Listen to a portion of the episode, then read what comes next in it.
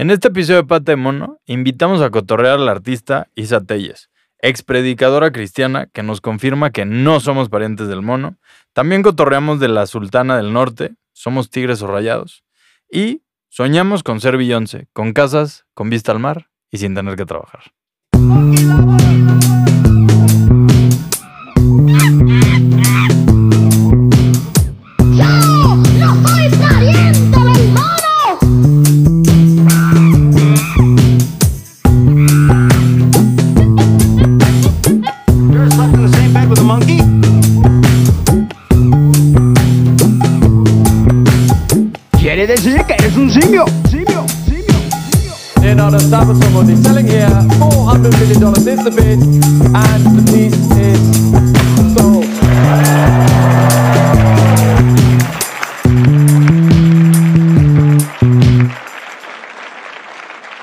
Bienvenidas y bienvenidos una vez más a Pata de Mono. Yo soy Diego Aramburu y pues ya conocen mi dulce voz. Eh, y nada, como cada semana recordarles que nos pueden seguir en Instagram, en Spotify nos pueden poner estrellitas, contestar preguntas que por a veces, a veces por ahí ponemos. Igual en Apple Podcast nos pueden poner reseñitas y calificarnos, así que pues nada, si de donde sea que lo estén escuchando, no les toma yo creo que unos dos minutitos, métanse y pues califíquenos. Y pues, y también mándenle esto a alguien que crean que le puede gustar. Así que nos vemos en Instagram como Patemono MX y por ahí nos estamos viendo. Y ahora sí, presentándoles a nuestra invitada del día de hoy. Primero recordándoles que este es un episodio apoyado por el Patronato de Arte Contemporáneo. Y ahora sí, nuestra invitada del día de hoy, sin más errores de mi parte, la única, la irrepetible Isa Telles, artista y la diva pop más grande del arte mexicano. Oli, ¿cómo están? Yo feliz de estar aquí. La verdad me sentí como que me di un buen descanso de belleza. Entonces, este, mi equipo de PR, Chris Jenner, en específico Diego Olmos, si estás escuchando eso, un besote Diego Olmos, me ha hecho salir otra vez a la escena del arte y andar cotorreando. Se exigía, se arte. exigía. La mandaron aquí a que nos diera unas cuantas controversias para volverse a poner en, la- en el, en el ojo público. Exactamente. La verdad es que el ojo público no es algo que me dé miedo, pero estaba en otros lugares, por así, por así decir. No, no me desaparecí, pero me desaparecí del mundo del arte. ¿Does that make sense? Claro que sí, claro que sí. Misteriosa además, ya la Mm, escucharon. Escorpio, bebé. Ájale. Oiga, y pues nada, eh, de- tristemente el Boeing de hoy también es de mango. Vamos, una racha perdedora, pero pues bueno, Ah. estos también son dos, tres ricos. ¿Por qué? ¿Por? ¿Por qué perdedora? Salud de Boeings. No, porque yo soy Team Guayaba, entonces.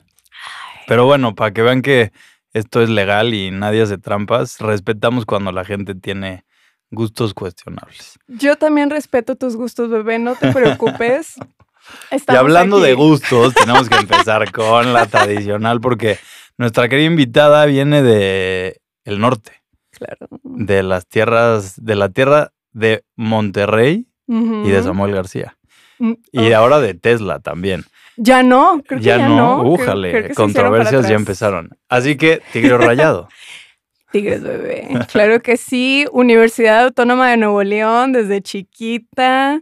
No soy de San Nicolás, para los que me entiendan, pero soy tigre, chichona, tigresona. Me encanta. Sí veo el fútbol femenil de Tigres. Ah, pues de, de hecho son campeonísimas. Sí, sí, ¿no? sí. Son creo que las que más han ganado. Eh, ay, Sí, copas, tienen más, sí, sin duda. ay, Ganan no, de, ya, que de que ya temblé, ya temblé. cada- sí, sí, sí, sí, buen Bueno, equipo que tienen. Yo te neta. creo, yo te creo, pero de verdad si pueden vayan al volcán. Yo no soy hétere, pero de verdad es una experiencia increíble ir al volcán. No sé cómo explicarlo. No vayan al estadio de Rayados, no es lo mismo, no está tan chido. El volcán, vayan, pónganse pedos, disfrútenla. Coman una buena carne asada, la carne de aquí, un besote, pero es una milanesa. Entonces, una carnita y una cheve y meten a la madre Samuel García si van a Monterrey. Fenomenal. Pues intentaremos hacer todas y cada una de esas en nuestra siguiente visita a Monterrey. Eh, pero por lo pronto cotorremos por aquí. Eh, y pues nada, Isa, empezando con la que es tradición. Ah, espérenme. Pueden ver todo lo que hace Isa para que vayan dándose un vistazo en arroba IsaTR en Instagram. Para que pues vayan viendo qué onda, de qué estamos hablando. Y pues nada, saben que nuestras historias destacadas por ahí también se los ponemos. Pero ahora sí, la de cajón. Si tuvieras una máquina del tiempo y lograras viajar a mil no- 2001, eh, año en el que tenías aprox 6 años. ¿cómo le explicarías a Isa bebé qué es lo que andas haciendo ahorita? Creo que le diría, ¿te acuerdas lo que hacías en la escuela dominical? En la iglesia cristiana y que le echabas como un chingo de glitter y luego la gente se reía de las cosas que decías, pero tú lo decías muy, muy en serio que ibas a ser modelo. Más o menos algo así, como que lo que estás haciendo en la iglesia cristiana de chiquita. Ah, y también lo del pandero. ¿Te acuerdas cuando bailabas con el pandero y los listones? Es una combinación de eso, pero en vez de que haya un pastor gritando cosas homofóbicas, por lo general hay una draga diciendo cosas bastante homosexuales. Y también le agregaste un poquito más de dimensión a tus dibujos. Eso es lo que estás haciendo ahorita. Fenomenal. Creo que gran descripción y si ya están viendo lo que hace Isa en Instagram van a entender a qué se refiere con el glitter, el pandero, sobre todo. Y digo, creo que me desviaré un poquito del tema, pero creo que es importantísimo para, para esto, eh, para esta entrevista, esta conversación. Pero quería que nos platicaras un poquito de eh, un referente que digo en tu obra y ahorita lo dijiste, pero es la cultura de los balls. Ujú. Y quería que nos platicaras de eso. Igual tienes esta entrevista muy chida en la que, como si fuera Paris is Burning, ¿no? Este, que, te, que la haces como si fueras eh, Dorian Corey. Y tuve que apuntar el nombre porque siempre dan tantas cosas aquí que luego se me olvidan. Así que, pues nada, quería que habláramos de, pues, de eso y que, nos, Wow. y, y que para los que no tenemos Ajá. mucha idea de, nos pongas un poquito en de la joya que viene siendo Paris is Burning. Me encantó. La verdad es que sigan a este hombre porque hace investigación. Realmente sabe de la huella digital y se fue a buscar muy bien. Me encantó, me encantó que también sepas que es una referencia a Paris is Burning. Este, sí, yo me metí a la cultura ballroom más o menos en el 2018 en Monterrey. Y creo que fue, eso fue una gran parte que hizo que cambiara mi producción como artista. Ok. O sea, la verdad es que mm, me hace tener sentimientos encontrados porque siento que el mundo del arte y el mundo del ballroom es súper diferente. En como así como una diferencia acá. Mira, este, primero, pues la gran mayoría de la gente del ballroom es gente, pues disidente, ¿no? Y pues el Acá, mundo del arte, Hetero güeyes. ajá. Y Levanta la este, mano.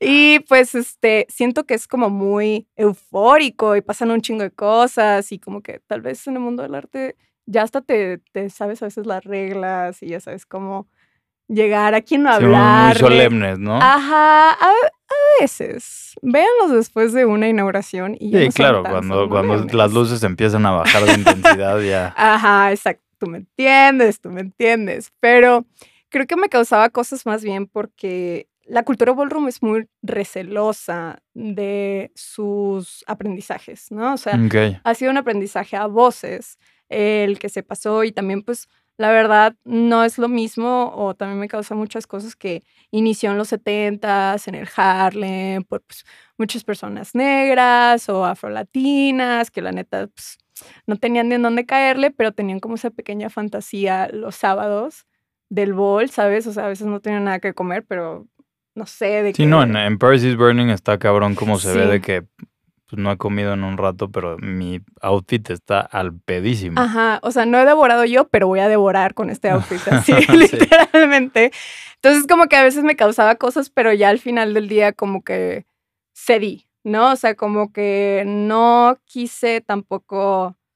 Uy, pues es que siento que es bien fácil caer en el token por ahí, Ok, ok. pero pues la verdad, yo tengo todos mis credenciales de bogueras. Este, Hasta hostes los fines de semana. ¿eh? soy la, no, o sea, no es por nada, bebé, pero soy la gran host del ballroom mexicano. La verdad es que siempre se me contrata para hostear los balls. y este, pero siento que al mismo tiempo no podía evitar ver como similitudes del ballroom con la religión, ¿no? O sea, también es muy de que las cosas son así y tienen que hacerse de esta manera como para poder ganar. También la euforia que sientes, ¿no? O sea, como pasar una pasarela, que la gente te vea, te grite, tener esa vali- validación de que work son dieces para esta puta y luego después, o sea, como, como la euforia de la competencia, siento que también se da mucho en la iglesia, más iglesia cristiana, o sea, a ver, yo un besote a la gente católica,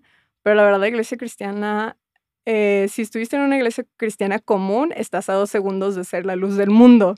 O sea, sí es de que no puedes saber nada de Shakira, Madonna, Gloria Trevi, Disney, etcétera, etcétera. No puedes hacer esto, aquello aquello, ni usar whatever the fuck. Y me tocó ver exorcismos. No, y y te me- tocó ver un exorcismo, Ajá. y corrígeme, seis años porque le estaban exorcizando el demonio de Madonna y Britney Sí, Spears. sí, sí, sí, sí, sí. Eso me tocó verlo y fue como muy impactante porque, Después del beso, aquel beso ajá, icónico en, ¿qué fue? En Ujú. unos MTV Music Awards, ¿no? sí, en el 2003. Entonces, este, ay, un momento de hidratación. Este, para hablar de los traumas, claro que sí. Sí, me tocó ver muchos exorcismos, no fue como el único que vi, pero siento que ese es el que tengo más grabado porque también la chica, pues ahora como que ya lo entiendo y en el mismo sen- sensación como de euforia, que te estén gritando cosas, que a lo mejor tus papás sean de que salió lencha, sáquenle los demonios y tener una congregación ahí gritándote cosas como en lenguas, pues yo también me aventaría al piso y empezaría a escupir. Sí, de que pare esto, ¿no? Ajá, Eh, sí, es como, "Ay", ¿sabes? Es- Sí, o te la crees en un, ¿no? O sea, Sí, justo ta- tan, tan grande es la euforia, tan grande es que yo creo que hay de dos, o que digas, puta, voy a retorcerme para que acabe, o que sí digas, no, pues sí, tengo el demonio metido Ajá. adentro, ¿no? Sí, y aparte es, es una catarsis, o sea, no es lo mismo haber sido pues gay en el 2003 justo, que ya estuvieras medio más adolescentona, y pues a lo mejor sí pensar de que, güey, sí, o sea, sí, sí tengo un demonio. Sí, o sea, sí, es, sí está ahí, y también esa catarsis de pues la depresión y en, enojo, pues gritó como nunca esa mujer, un besote, todavía me acuerdo de ella, ya está casada y toda la cosa, todavía la tengo en Facebook, un besote. Me acuerdo mucho de su exorcismo.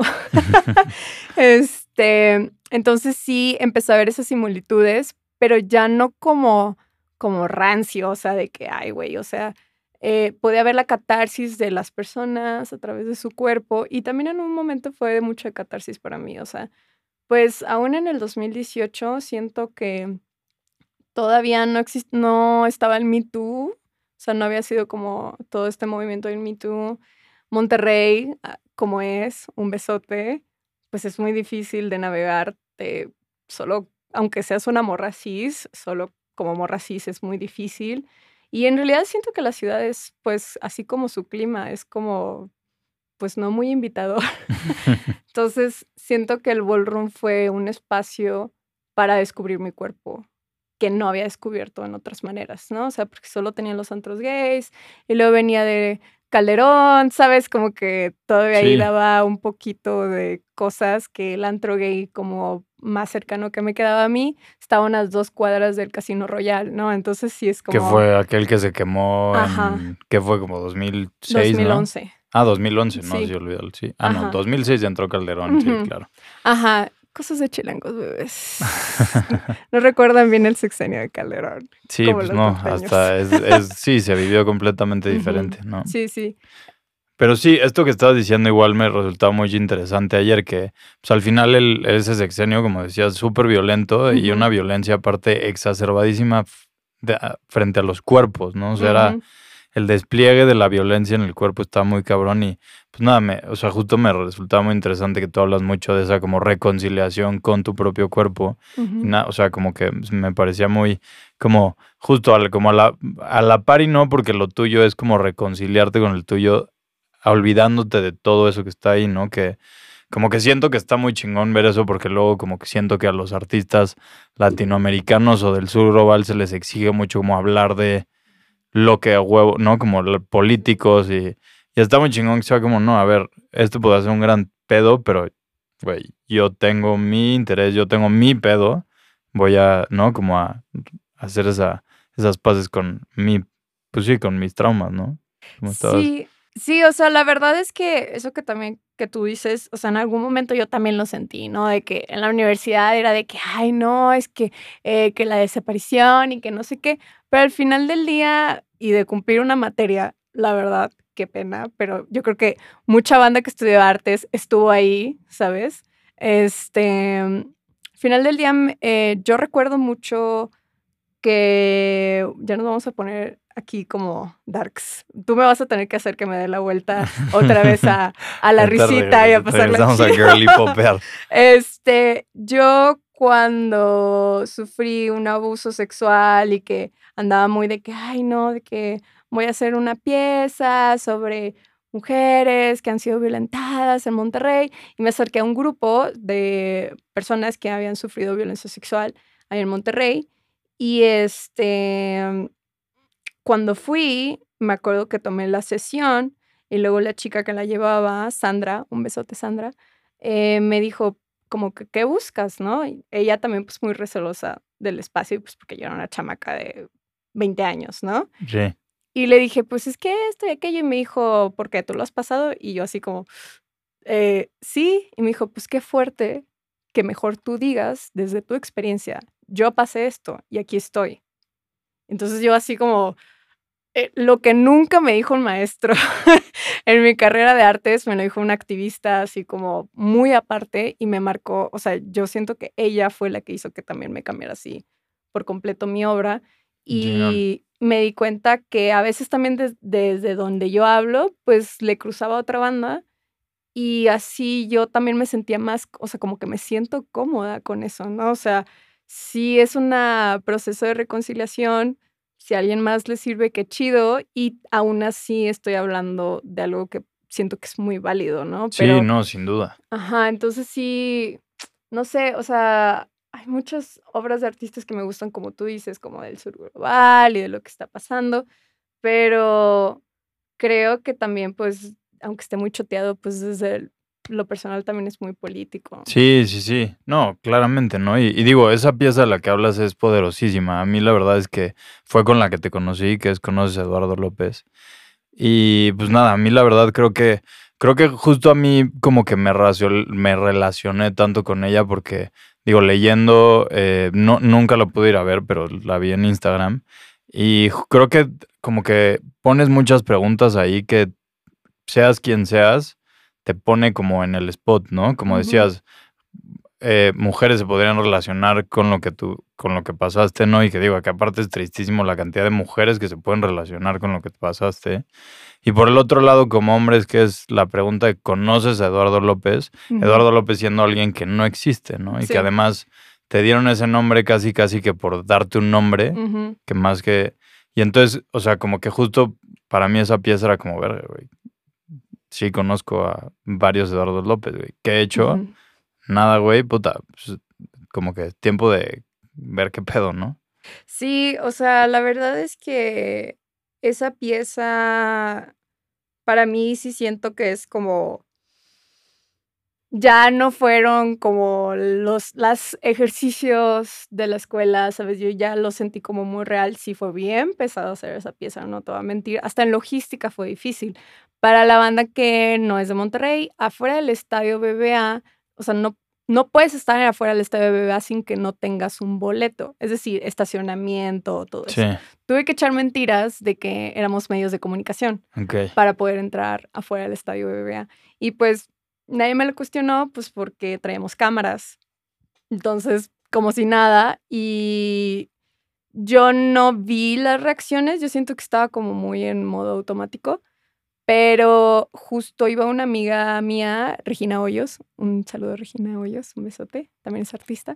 Ella era la que iba vigilando que no nos fuéramos a meter en pedos y ella se chutó todas las reacciones y dice que pues, fue pesadito. Veo las fotos y la verdad, como Sí, creo que ahí se ve sí, todavía en las ve. reacciones. sí, me encanta por ahí ponías que justo, ¿no? Que hubo varios que era como, ah, pues chido el papel, lo rompo, lo tiro y Y venga ya. rayados. Sí, sí, sí. Hubo gente que, que rompió el papel. Hubo gente que me preguntó. Hubo una chava que me preguntó que si estaba bien. Eso creo que fue lo que se me quedó más grabado. Y siento que la reacción que hubo más después de fue, o la única reacción que a mí me llamó la atención, es que alguien sí le tomó una foto en el spot, porque se nota que es el piso afuera del estadio de Rayados, y es de que saquen a Eduardo López y puso fotos de, de- del papel, pero eso fue como toda la reacción, y de hecho de que aquí en super exclusiva para Pata de Mono, también está Dark, ni te pongas tan feliz, este, el año pasado me hablaron de Fiscalía Nuevo León para decirme que porque ya no había seguido con el proceso de la denuncia. Y yo de que, ¿cómo? Si a mí me dijeron en la fiscalía que ellos me iban a hablar. Entonces como que la chava uh, ¿Qué como que se cuatrupió y se dio cuenta que pues ellos estaban mal, ¿no? Pero pues cambios de administraciones, cosas burocráticas. Entonces como que ella de que, ah, ah, ah, también esto es muy importante que yo recibí esta llamada cuando estaba pasando lo de, de Bani Escobar y todo esto, que está como muy fuerte la ola de feminicidios en Monterrey. Entonces, este, Sí, de que hay alguien quiere, sí. ¿no? sí, Como- vamos a arreglar la cifra de casos no resueltos en Monterrey, eh, porque no está, ¿por qué dejaste a medias esto? Y yo, pues es que yo no lo dejé a medias, ustedes me dijeron que ustedes me iban a hablar. Yo fui con mis testigos principales y no los Sí. entrevistaron ni nada. Entonces, este, sigue siendo una pieza que me es así medio difícil de Búsquenla, porque creo que la verdad creo que vale la pena para todos, ¿no? Como que Y para conocer a Monterrey. eh, para conocer a Monterrey. Y un besote, Monterrey. sí, de que para todos aquellos que dicen que a partir de donde desde San Luis para arriba todo es carne asada, Ajá. no, hay también hay performance y, y estadios de fútbol. Y cosas cursiadas. Oye, pero, pero sí, pero vamos a regresar. regresando y ahora creo que ya estuvimos en Monterrey y luego justo quería que nos platicaras porque tienes una persona muy importante llamada Mónica Mayer en tu vida, que además fue a quien, mm, no sé si se lo preguntaste en una plática, o- pero le preguntabas que si creía que deber- deberías de salir de Monterrey y por eso llegaste a CDMX. Así que, pues nada, quería que nos hablaras de Mónica Mayer y qué fue Ajá. ese cambio a CDMX. Como que a veces pienso que leíste mi diario o algo así y luego me acuerdo, es mi huella digital.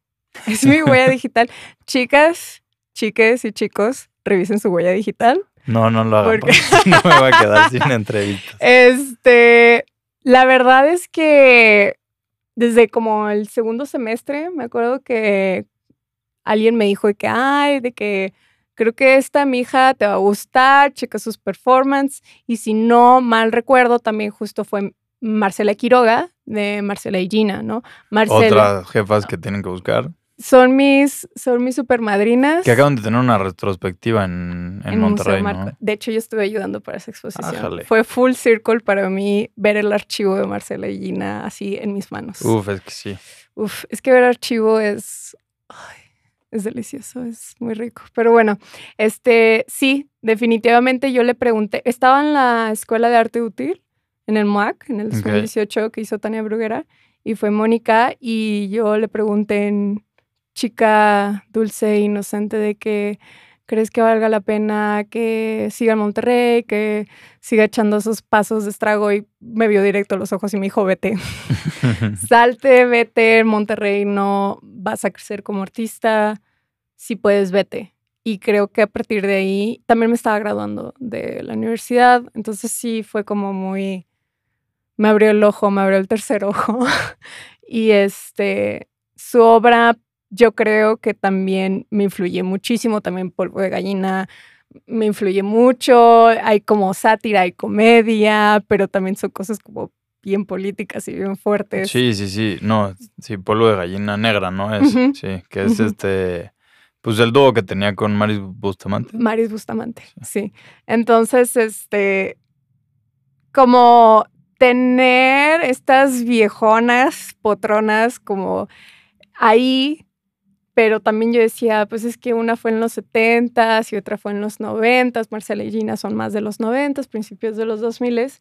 Yo tenía ganas de ser así otra vez, esa como revolcar otra vez, incomodar, este, como le decían a Marcela y Gina, las, las, de hecho se las puso, según yo, Mónica, eh, las niñas terribles o las hijas terribles de, de México, Sí, creo. creo que sí eran las hijas, ¿no? Las hijas terribles. Yo, yo quería hacer de que la versión, este, no voy a decir ni millennial ni en sí, porque siento que ni estoy ni, ni, tan allá ni tan acá, pero sí dije, yo quiero ser esa de los 2010, es hija súper terrible y también causar mucho ruido en el mundo del arte, haciendo cosas también chistosas o sátira y pero que también se sientan bien. Creo que después, o sea, y tú lo viste, mi obra sí dio un paso de algo como muy, pues muy, o sea, fue, lo de, conoces a Eduardo López, se me hace algo como simple, pero es bien Sí, fuerte. pues es- sí. Sí, entonces yo siento que de ahí me quise divertir. Como que creo que parte de esa reconciliación también es divertirse. Y. Pero luego me daba cuenta que no podía dejar de tener ese momento confrontador. Ok, sí, digo, tus piezas son, o sea, otra vez, lo personal es político, tus piezas son Ujú. Bastante políticas, Ajá. aunque sí, ya me cago de risa cuando las veo, pero son sumamente políticas, ¿no? Ajá. Pero sí, digo, y, y siguiendo con esa línea, me, me gusta mucho este pues, homenaje que le haces, ¿no? Ya nos platicaste de Marillina, ya nos platicaste de Mónica Mayer, de- en esta serie de fotos que hiciste de eh, las morras que quiero ser de grande. Sí. Y tipo, también tenías por ahí a.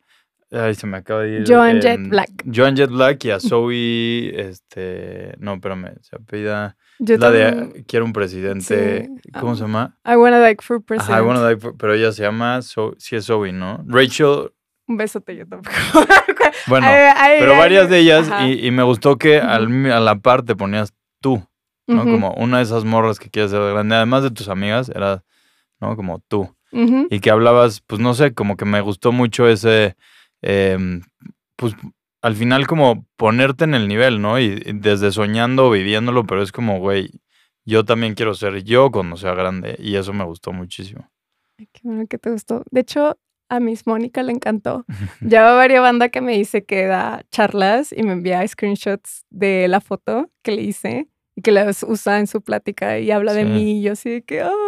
De hecho, alguien me dijo de que yo, yo te conocí por Mónica. Ah, qué Y yo, chingón. qué bonito, o sea, como que eso fue un muy bonito full circle con Sí. Mónica y el de Marcela y Gina fue ayudar, eh, yo le estuve ayudando aquí a Gina en la Ciudad de México con su archivo para la retrospectiva que tuvieron en el Museo Marco. También fue así como, Uf, o sea, súper, lo manifesté, bebé. Lo manifesté y tuve el, el full circle moment muy bonito, la verdad.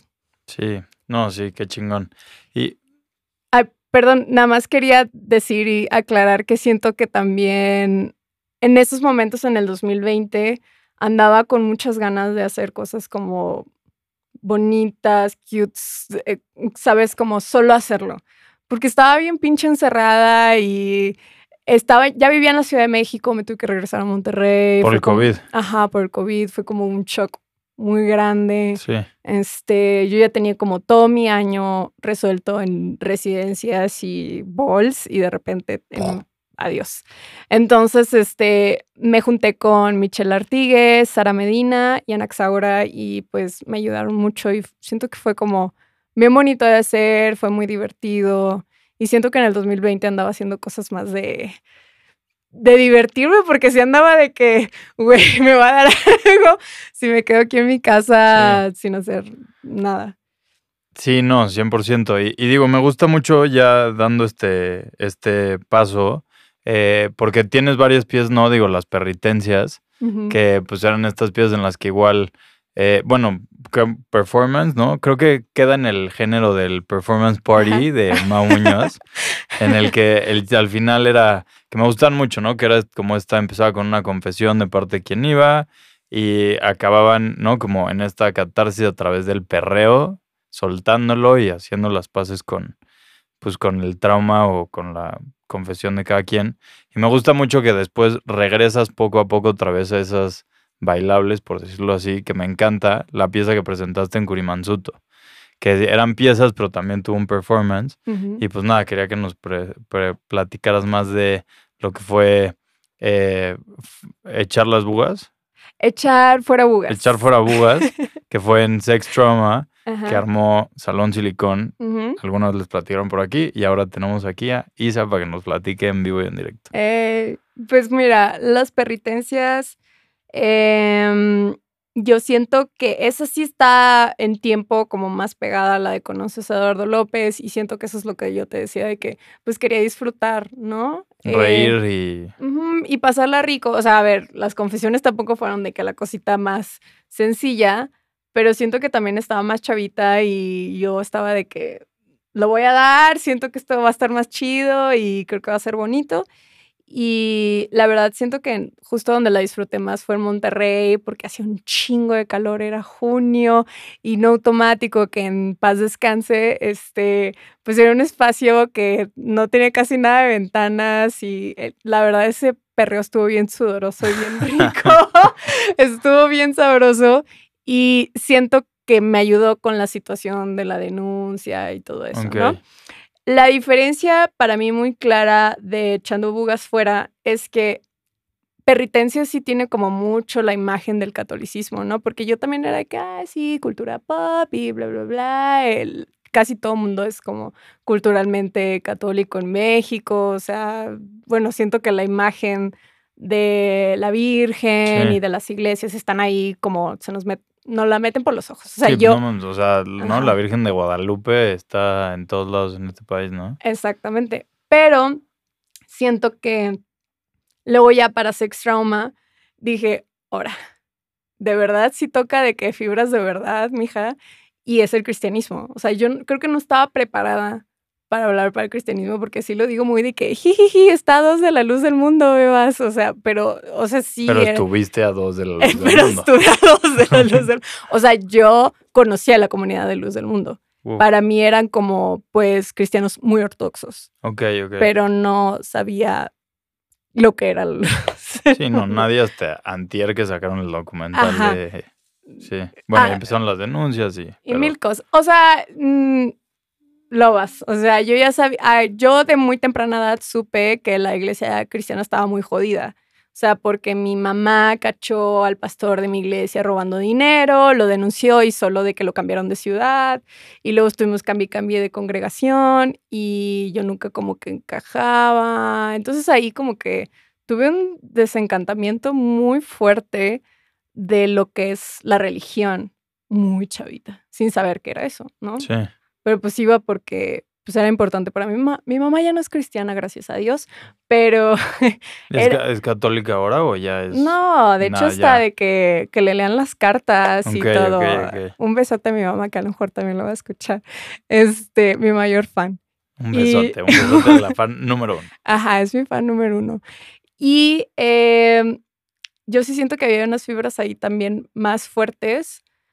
Y eh, me era muy chistoso que también siento que mucha de la jotería que aprendí a temprana edad venía de la iglesia cristiana. O sea, así como lo dije al principio, que me encantaba hacer manualidades. Hay una historia muy chistosa de que parece que estaban preguntando que quién quería ser pescador de hombre en la escuela dominical, ya sabes, de convertir a la gente. Sí. Y todo el mundo levantó la mano y yo me quedé así como, no, yo no. Y me dijo la maestra, ¿por qué no? Le dije, porque voy a ser modelo, ya. Y yo era una huerca de seis años. De que, bitch, please. Please, o sea, por favor, ¿tú crees que yo voy a pescar hombres? Por favor, yo voy a estar caminando pasarelas.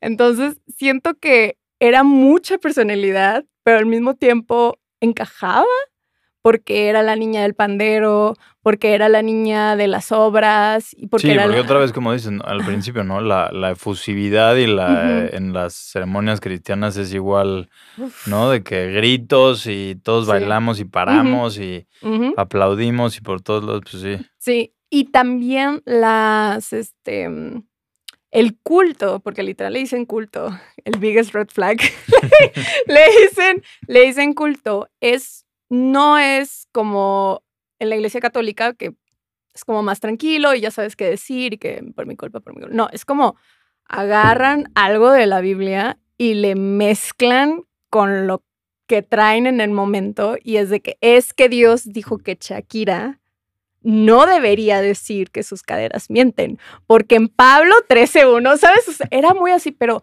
eran tan buenos oradores. Sí. O sea, hablan muy bien. De hecho, para ser un buen pastor tienes que ser muy buen Muy orador. orador. Sí, pues tenemos uno en el intro, ¿no? El Yo no soy pariente del mono. Ese güey ¡Ay! Claro, hasta la claro, sopa. claro. Yo me volví loca cuando lo escuché y dije, "Ah", o sea, ese niño, tenías niños así, o sea, Sí. eso a mí me, lo- no, igual y otra banda se ríe, pero eso a mí me lo decían, que no venimos del mono y que eh, lesbianas, gente depravada, todo eso lo escuchaba todos los domingos y pues no es fácil, o sea, yo sí siento que también, eh, o sea, como que hubo un choque de que yo era esta persona como too much y en la adolescencia ya empezó a caerme la realidad que pues ya tenía que, ya no podía ser esa niña, tenía que ser modesta, tenía que ser como buena mujer cristiana y ahí ya cayó, valió verga. ya, no, ya no fue bueno, ya no fue un buen match. Entonces eh, empecé ahí a justo fusi- fusionar cosas que aprendí en la iglesia cristiana como con la imaginaria. Es que también es ridículo, de verdad, de verdad. En la escuela dominical también todo sale de Fantasías Miguel. O sea, en la tril de Jesús es lesbiana no es como porque nada más se me antojó. O sea, todo ese tipo de cosas o materiales que hay es porque yo los usaba en la escuela dominical y la verdad no es muy barato, ¿eh? O sea, sí, sí está bien caro.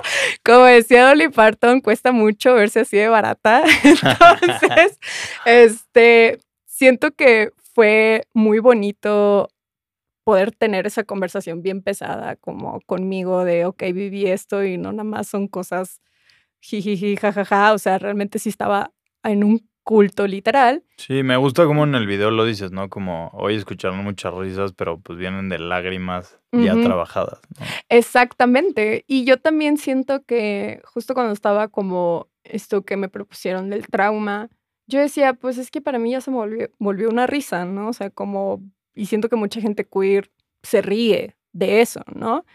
No que esté tan increíble, vayan a terapia también si pueden, lo vas, pero eh, creo que por eso se me hizo interesante también porque la verdad, un besote a Olga. Olga, si estás escuchando eso, un besote.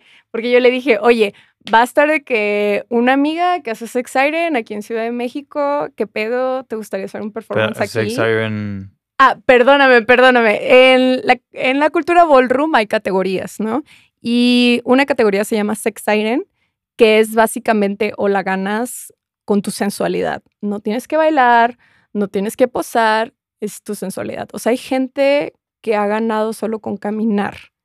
Ok, o sea, que como las sirenas, Sensuales. el sex appeal está Ajá. en las nubes. Exacto. Ok. Entonces, este, yo dije, vamos a movernos, Olga, ¿qué onda? Y Olga, la patrona de las lenchas, se movió y a veces como que sí pienso de que no, es que esta, esta loca consiguió Kurimansuto post pandemia para hacer y que también me dieran dinero para hacer el performance, ¿no? Entonces, y según yo, si no estoy echando mentiras, creo que era como su primera actividad oficial después como Sí, en los videos hasta las sillitas salen separadas y traen cubrebocas varios. ¿no? Ajá, y había como un límite de personas. O sea, si no hubiera habido COVID, es- ese performance hubiera estado pensando de que repleto con gente, pero también agradezco que haya quedado ese registro de cómo estaba la situación. Y también fue muy chido ver que siento que había mucha gente en las escaleras de Kurimansuto, como Sí. que neta no sabía qué iba a pasar y fue de que, no, yo no me voy a sentar en una silla, me van a aventar fluidos o yo qué sé. Entonces, que la verdad no les echo la culpa. Hay muchos performances, se habían visto muchas cosas, pero se habían- para mí era muy notorio que la gran mayoría de la gente heterosexual estaba en, en las escaleras, así como, Sí, de atrás el demonio, ¿no? ajá, así de que no vaya a ser. Y siento que la gente como más curiosona y queer. Y también eh, invité a amigas bogueras o este, eh, también artistas que yo sabía que les valía madres darlo todo. Entonces, echando bugas fuera, eh, es, hay una frase muy dicha en, el- en la cultura cristiana que es echar demonios fuera que es cuando te exorcistan, ¿no? Bugas, para quien no sepa, viene de la palabra bugambilia, que es de un bar en, aquí en la Ciudad de México que se llamaba Las Bugambilias y decía que no pueden entrar homosexuales. Entonces, de ahí viene el de que a esa persona va a bugambilias, esa persona es buga, es hetero, ¿no? Entonces, este, utilizando toda esta información de oradora, exorcismos que vi, más que yo siento que hay categorías y bailes dentro del ballroom que me parecen muy eufóricas y muy mm, de mucha catarsis, como que pues me puse a manos a la obra para hacer ese performance y la neta todavía lo veo y digo, ay, serví demasiado, devoré. o sea, me divertí mucho y no fue fácil de hacer por lo que llevaba listo para decir y yo siento que a lo mejor la gente creía que nada más iba a ser como jiji jajaja. Pero sí siento que muchas cosas como que se sanaron ahí al también como reapropiarme de esa figura de, Sí. de los pastores y siento que si ahora soy una buena host es porque he aprendido de pastores cristianos, Los mejores hosts. los mejores. Oye, sí tienes que estar muy cabrón para jalar a tanta gente a. ¿No? Porque aparte, tipo en Estados Unidos luego me da mucha risa cómo los pastores cristianos tienen unas mansiones de que dices, güey, qué Sí. pedo la cantidad de dinero que, o sea, orador, son los oradores Ujú. 101. Sí, o sea, ellos viven de la iglesia y es obligatorio y está mal visto que no des el 10% de tu sueldo como diezmo. Lo cual es, Not bad. o sea, pues no, si tienes una congregación de 50 personas, pues es un gran, gran varo. Y pues sí, o sea, pues sí. ¿Qué les digo? ¿Por qué no pasamos a hablar ahora? Para ya no estar ahí. Pero justo, tienes ahora esta otra pieza que. eh, Piezas que me encantan que vienen de la serie Por Gay, que vienen de la revista Por Ti. Ajá. Pero quería que primero preguntarte, porque me andabas ya interrogando a mí afuera de micrófonos, ¿quién es tu diva pop favorita? Mi diva pop favorita es Beyoncé, obvio. Ok, makes sense, makes sense, makes sense. Ajá, renacida por siempre, renacimiento. Yo ya tengo boletos para ver The Renaissance Tour. Ájale. Este, no me alcanzó el dinero para ver el Renaissance Tour, pero todavía espero que venga a México Beyoncé. Pero sí es. Le prendemos una velita de Le una vez. le voy a prender una Oye, velita pero platícanos más de, de esa serie, Isa. Este, bueno, pues a esta me invita Diego, Diego Bebé Barranechea. Este, básicamente, yo también como viniendo de esta, estoy obsesionada con la cultura pop, ustedes no saben. Mi TikTok está lleno de blind items, de chismes, eh, siempre me ha gustado, pero siento que también fue como un buen escape de la iglesia, eh, el sexenio de Calderón, todo lo que pasaba a- a mi alrededor y me convertí en una niña rata, básicamente. O sea, no podía salir de la casa, pero pues tenía una compu y tenía una televisión y aunque tenía que esperar media hora para ver un video, lo veía, ¿sabes? O sea, eh, entonces creo que también fue como una chida serie de hablar con esa adolescentona. Siento que ahí ya hice el brinco de "Uh", adolescente, de traumas de infancia Adolescente. adolescente. Y también siento que estaba en un momento en el que sentía mucho ahogo del mundo en general otra vez. Era cuando estaba declarándose la guerra de Ucrania con Rusia y como que, no sé, la media estaba así de que, güey, ya, ya se viene la tercera gu- guerra mundial y, y la chingada y la guerra de las aguas y esa No, entrevista. y que aparte lo cabrón es que desde ese punto creo que Ajá. hemos vivido en pasando de ya se viene la tercera guerra mundial al Ajá. siguiente pedito ya se viene la tercera guerra Ajá. mundial. ya, ya, ya. Sí, sí, sí. O sea, lo mismo, ¿no? Pero tristemente, pero perdón, continúa. No, no, no te preocupes. O sea, a lo que quiero decir chistosamente es que como a veces también pienso de que, bueno, ¿y cuándo va a ser el momento chido? Na- de que infancia, cristianismo, adolescencia, pinche Felipe Calderón y luego de que mis early 20s, de que el COVID. Oye, hablando del, del título de esa expo, Why are you so obsessed with me? Entonces, este, yo creo que fue muy chido trabajar estos como pósters que tal vez me gustaría encontrarme en una revista ahorita, ¿no? De que y también con sentires muy reales, ¿no? O sea, uno hablando un poquito, como habíamos dicho, de lo de Britney Madonna y hacer esto como de que, pues sí, estoy endemoniada por el Britney, por Britney Madonna desde el 2003, aparentemente, según mi iglesia. y este, también como otro feeling muy denso es como, me encanta Beyoncé, Beyoncé, tu patrona y te callas.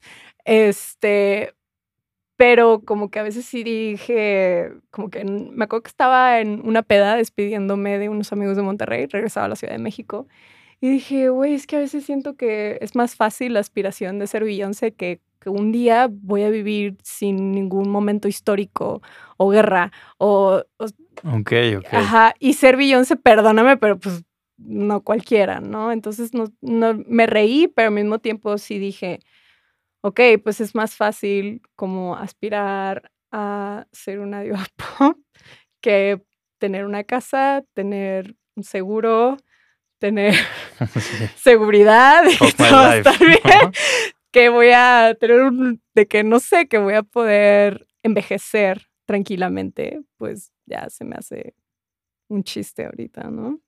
Y luego hay otro que me encanta que es de Lady Gaga y dice, este, Lady Gaga pudo haber escrito la arqueología del saber, pero. Foucault nunca hubiera podido escri- escribir Bad Romance. Y lo sostengo. Y lo sostengo verdaderamente.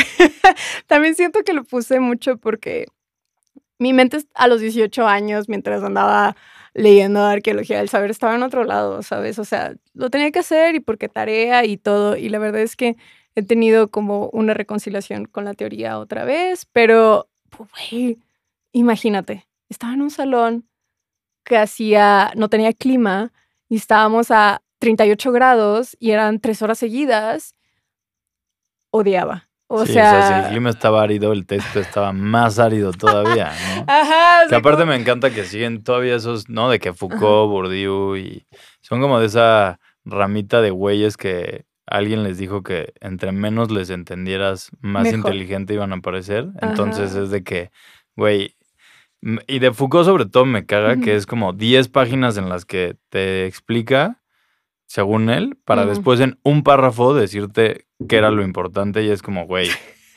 gracias por hacerme perder el tiempo. Sí, o sea, la verdad es que yo no sabía que tenía TDA en ese momento, clima, había muchas cosas pasando en mi cabeza. eh, entrando a la universidad, como que yo no había tenido esos años locos de la prepa, entonces los tuve en la universidad. No recomiendo. Este, menos en una de artes, fue como, ok, no mames. Entonces, eh, y también yo sí creo que hay mucho, o sea, en, en el chiste, sí creo que se puede aprender muchísimo de la cultura pop para saber qué está pasando 100%. actualmente. Yo, yo estoy, o sea, yo creo que el estudio de la cultura pop es importantísimo. Entonces siento que hay mucha gente en la academia que es de que, ay, no, que también un besote a basura bimbo. Ay, haciéndole shout out a otro podcast, pero son, es- Obvio, obvio. son unas reinas y son sociólogas, este, y justo hablan de mucho de cosas con como esa mirada, pero de la cultura pop. Y la verdad es que, mm, ajá, o sea, yo sí siento como que, ok, ¿cuán- ¿a cuántas personas le llegó Bad Romance y le significó cosas? Y que también, pues, Bad Romance salió como en el 2009, un poquito después de la recesión mundial, eh, como este brote de otra vez ser como over the top, ¿sabes? Porque pues, la gente venía de este como business casual, ¿sabes? Que, que nos vestíamos como adultos a los 14 años. Sí, Entonces, huevo, kakis y polos. Ajá. Entonces siento que Lady Gaga dice muchísimo más cosas eh, que a lo mejor no estamos viendo porque es de que, ay, no, pues eh, arqueología del saber es muchísimo más, más importante. Creo que, pues, pues, un besote. Cada quien puede tener sus preferencias, ¿verdad? Un besote, pero Lady Gaga. Pero Lady Gaga. Buenísimo. Oye, Isa, pues nada, aquí ya se nos anda tra- cerrando, acabando eh, el tiempo, pero pues nada, quería preguntarte ahora que has regresado, Uy, Dios. ¿qué se viene? ¿Qué podemos esperar? Pues yo ya te había dicho de la adolescencia y justo me creo que mi último proyecto que así neta puse sudor, chichis y todo lo demás fue el de baile lencho, que justo también estuvo hace poquito en French Bodies, ahí en el arenero, y tuve un performance del karaoke lencho norteño, que estuviste ahí. Sí, sí, sí. Hasta dedica- dedicaste una canción y toda la cosa. Ájale. No voy a decir a quién Chisme. y cuál, pero Chisme, chisme. ajá, un gran chisme. Ahí luego se los cuento. Mándenme DM. este, siento que esa fue, sea, sí está muy relacionado a que yo ya no viví esa experiencia de los bailes de rancho de mi abuelo porque justo con la violencia del narcotráfico Sí, ya no era Adiós. opción. entonces, este, siento que, y yo estando en la Ciudad de México, creo que ya puedo tener una muchísimo mejor mirada de mi adolescencia como Monterrey y por qué me hizo así, ¿no? Entonces creo que lo que sigue es esa adolescente regia que está muy enojada. Ah, Pues eso no parecía en el karaoke. En el karaoke te veías muy contenta. Pero sí, esas piezas me encantan y sobre todo, ¿sabes qué? La que me enamoró fue la del acordeón. Esa pieza me fascina. Qué chido. Porque sí, como que el acordeón pues es muy, ¿no? De banda, del norte, de... Y pues sí, al final... Digo, escuché un podcast en el que platicabas de, bueno, aquí ya controversias. Dios Pero que justo igual, pues que al final también es un tema, ¿no? Digo, este es un podcast un poquito más viejo, no sé en qué anda la situación actual, pero que decías que también no es como que eras en el momento del podcast muy abierta en cuanto a tu sexualidad, o sea, el hecho de ser lesbiana con tu familia, ¿no? Tampoco. Mm, pues mi familia núcleo sí sabe, todavía sigue siendo la misma situación. Ajá, o sea, fuera del núcleo, Mm, fíjate que de parte de mi mamá sí saben mis tías, pero de parte de mi papá, pues es que sí, es, o sea, de verdad mi, mi papá es de Montemorelos, o sea, sí es gente que tuvo que emigrar a Monterrey porque hubo una gran sequía en Monterrey y eran full de rancho, ¿no? Entonces yo ya sé que es un secreto a voces, porque justo también en gran exclusiva Pata de Mono, cuando yo grabé Baile Lencho fue en el terreno de mi abuelo, ¿no? Que se pasó a mi papá también, eso también se me hace importante. Y el de al lado es el de mi tío. Y mi tío andaba muy, es súper chido y andaba ayudando, etcétera. Pero pues eh, se hizo de noche, hubo una lluvia bien cabrona antes. Yo ya tenía a la gente ahí, yo dije, esto va a ser una toma porque pues no quería, quería que se sintiera todavía performance, ¿no?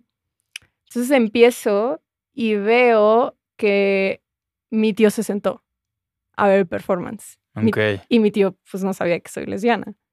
Entonces yo así, si ustedes ven el video, es de que, uy, sí, yo lencha y qué, y que las chavitas. Y yo viendo de reojo que estaba mi tío. Y en un momento volteo y ya no estaba. Se fue. Entonces yo así de que, sudando frío, de que pues no sabía cuál iba a ser la situación porque mi abuela sí ha corrido gente de la casa. O sea, sí está vetada. Pero pues son situaciones un poquito más extremas. No, no sé si por, por queers, pero sí ha sacado a gente de que, pues, porque, no sé, le fue infiel a alguien o porque estuvo en la cárcel, jajaja. sí, tengo de esos parientes. Jajaja. Entonces, eh, yo creo que sabe, pero no, no se ha hablado y se va a casar mi hermana y pues tengo novia, entonces creo que pues ahí se va a dar cuenta que tengo novia. Pues ahora sí que... Arre. Arre, ¿no? Arre. no lo pudiste decir mejor. Ajá, pero sí, sí fue una pieza que la verdad siento que voy a seguirle por ahí. Tengo mucha nostalgia norteña estando acá. Y mm, la verdad es que se abrieron como... Uy, también tengo que decir que fue tan pesado hacerlo emocionalmente que creo que por eso también me tomé un buen break del mundo del arte. O sea, sí, sí, no me había dado cuenta que, que yo andaba, yo hago esta broma de que andaba bien Nelly Furtado.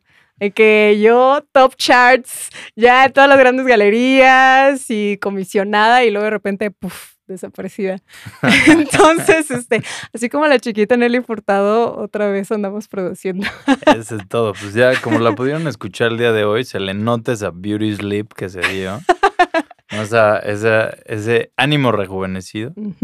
Y pues nada, Isa, qué gustazo, la neta, tenerte por aquí. Gracias por abrirte tanto, gracias por platicarnos que al parecer es tigre, que Soy. Beyoncé es la reina y Mónica Mayer nuestro salvador. Ajá, patrona. Así Tu que- patrona. Pero pues nada, Isa, muchísimas gracias por, por venir por acá. Tus tres deseos los tienes por ahí. De, like, whatever. Sí, sí, sí, los que quieras. Este. hmm. Ya no tener que trabajar nunca. Muy Hashtag. Beyoncé. Bueno, no, ella chameó un chingo, pero Ella podría no. Si ella Chame. quiere, no. O sea, más bien a lo que me refiero de que no tener que trabajar por la necesidad. del varo, que el varo estuviera ahí mágicamente. O sea, hashtag Beyoncé ahora sí. Ajá, exactamente. y cuando yo diga, ay, se antoja Hacer algo. hacer algo femenino, algo de mujer, pues lo haga. Eso creo que estaría chido y se lo desearía a todo mundo. Mm, hmm, Wow. Tener buena salud. Cuando ya tienes 27 años te das cuenta que no debiste tomar for loco a los 21 y, a- y comer tal vez papitas a las 10 de la mañana en la secundaria de que la verdad esa más. gastritis. Ajá, ay, no, y pasando la mil cuenta. Este, yo creo que salud, la verdad, estaría bien mono y ay, estoy sonando súper señora, Dios me bendiga. Ya lo somos. Ya, sí, sí, ya Estamos a- somos en la puerta de los 28. en la- casi en el, casi en el tercer escalón, qué fuerte. Y creo que tener una buena casita con vista al mar.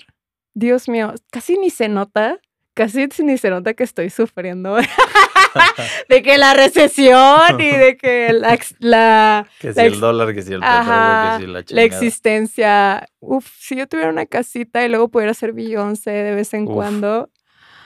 El sueño. Sabroso, el sueño. Pues sí, Isa, qué gustazo. Ojalá y se cumplan todos tus deseos. Gracias. Y, pero pues nada, gracias que, por escucharnos, gracias por llegar hasta acá. Mándenle esto a alguien que le gusten las divas, que le va el Monterrey para que salga con una mentada de madre. Y pues nada, muchísimas gracias. Recordarles que este es un episodio realizado con apoyo del Patronato de Arte Contemporáneo. Y saludos a alguien, Isa. Saludos a mi novia Raquel. Un besote. Saludos que aparte se rifó siendo la DJ en aquel karaoke. Claro. La verdad es que esa lesbiana siempre está ahí de support. y un saludote a las cons, Mauricio Yael y Diego Olmos. Son la razón por la que estoy aquí, la O verdad. sea, fans, fans, fans, nosotros de ellas dos también. Sí. Así que pues nada, muchas gracias. Ya se la saben, yo soy Diego Aramburu. Esto fue un episodio más de Pata de Mono. Y nos escuchamos en una semanita. Gracias por prestarnos sus oídos. Adiós. Bye.